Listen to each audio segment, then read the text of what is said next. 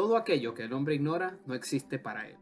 Por eso el universo de cada uno se resume al tamaño de su saber. Albert Einstein. Desde pequeños somos persuadidos por un sistema que nos exige responder a su manera, no solo de forma consciente, sino también pareciese que se constituye como una condición inherente a la naturalidad del ser humano. Y es que sin querer nuestro comportamiento, lenguaje y hasta modo de pensar se ve influenciado por el sistema de creencias del que cada uno ha sido afectado, siendo la imitación la cualidad más poderosa, absorbente y natural que el hombre ha adoptado para el desarrollo de su vida. Así que sí, desde que nacemos somos bombardeados por una doctrina maleducada e improvisada sustentada en un historial difícil de procesar del cual no existe una línea obvia y oculta por la cual debemos andar. Dicho esto, se da a entender que todos vivimos la realidad de forma diferente y al hacerlo estamos construyendo sobre ideas manipuladas en la forma de ver la vida y el mundo.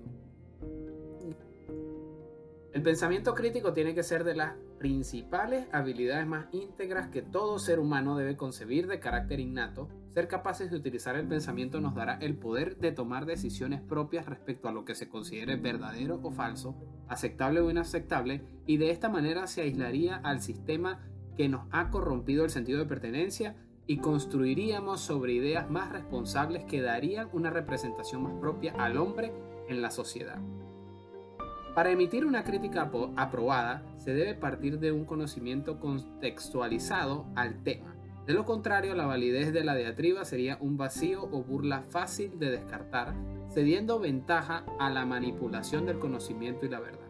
El programador y activista de Internet Aaron Swartz en su manifiesto por la guerrilla del acceso abierto, que le valió la vida, afirmó en sus primeras líneas, la información es poder, pero como todo poder hay quienes lo quieren mantener para sí mismos. Se dice que el conocimiento es verdadero cuando expresa las cosas tal como son en la realidad. Por tanto, la verdad no puede ser objeto de manipulación, no depende de los gustos o de intereses. Las cosas son como son y nuestro conocimiento solo es verdadero si se ajusta a la realidad. La verdad también está definida como la fidelización a una idea. Y es un hecho que el actual sistema ha normalizado atributos y cualidades a favor de un orden que corrompe la cultura y moral humana, haciendo sentir al hombre quizás culpable o hasta merecedor de castigos por el hecho de enfrentarse a, esa falsa verdad. El sistema político, económico, social que nos ha regido durante siglos, en definitiva, ha sido uno de los principales oponentes de la libertad. Entonces, ¿es este el verdadero enemigo del libertario? Pues no. Tal vez el entorno, la cultura, la educación y hasta la genética es una influencia inevitable de la que cada uno ha sido afectado, pero desprogramarnos o por lo menos debilitar su dominio es 100% posible. Sin embargo, ¿Por qué no se ha logrado acentuar bases permanentes, inquebrantables e inamovibles a lo largo de la historia libertaria? Pues las élites que dominan el actual sistema conocen el verdadero poder de la información. Saben que ésta brinda conocimientos que le ofrecerá a la sociedad la oportunidad de adquirir un pensamiento crítico, por lo que les ocasionaría la pérdida del control que actualmente generan, en pocas palabras, censuran la información para evitar la libertad del hombre. Además, Debido a la inmensidad del espacio de Internet, ejercer el control total es imposible. La censura no solo es un arma de guerra, también tienen que recurrir a la desinformación y noticias falsas para no solo desviar el conocimiento a su falsa verdad, sino también para sembrar ideas de su sistema. Entonces, ¿el verdadero enemigo del libertario son las élites que manipulan la información? Pues no, ya sabemos la gran importancia de la información y el poder que se genera con ella. Sin embargo, afortunadamente se estima que en la actualidad cerca del 60% de la población mundial tiene acceso a la red, una cifra bastante significativa, por lo que se debería tener mayor responsabilidad a la hora de buscar información y así adquirir una educación más objetiva.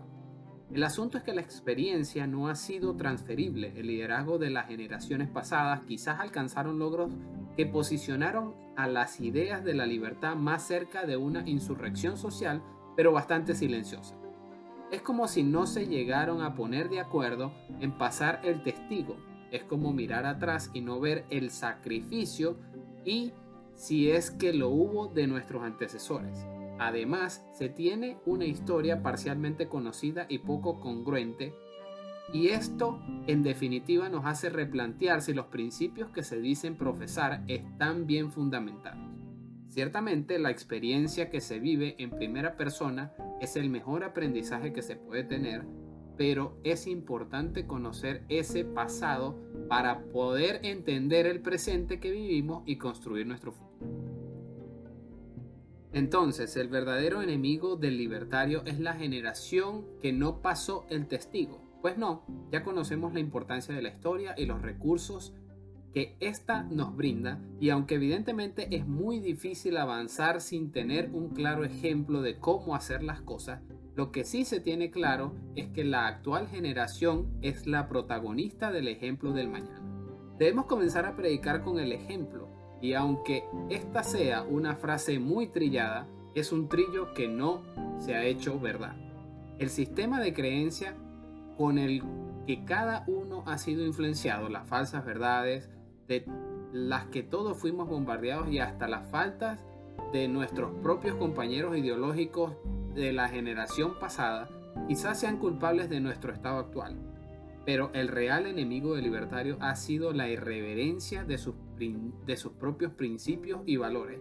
Es imposible combatir al sistema cuando ni siquiera se tiene la paciencia de establecer objetivos internos planificados con una tendencia proyectada a un futuro inmediato. Esto es un asunto que requiere tiempo y de la que el sistema lleva ventaja. El real enemigo del libertario ha sido la incapacidad de mantener el orden de las ideas, consumiendo cualquier tipo de información sin tener una búsqueda organizada y responsable de la misma. Pero entonces, esto no serían debilidades en, lugar de llamarlo enemigo.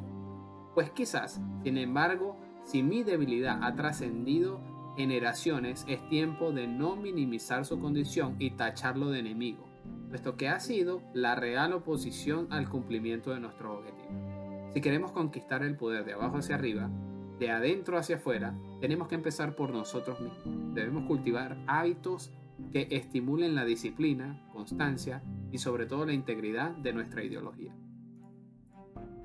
Todo aquello que el hombre ignora no existe para él. Por eso el universo de cada uno se resume al tamaño de su saber. Albert Einstein.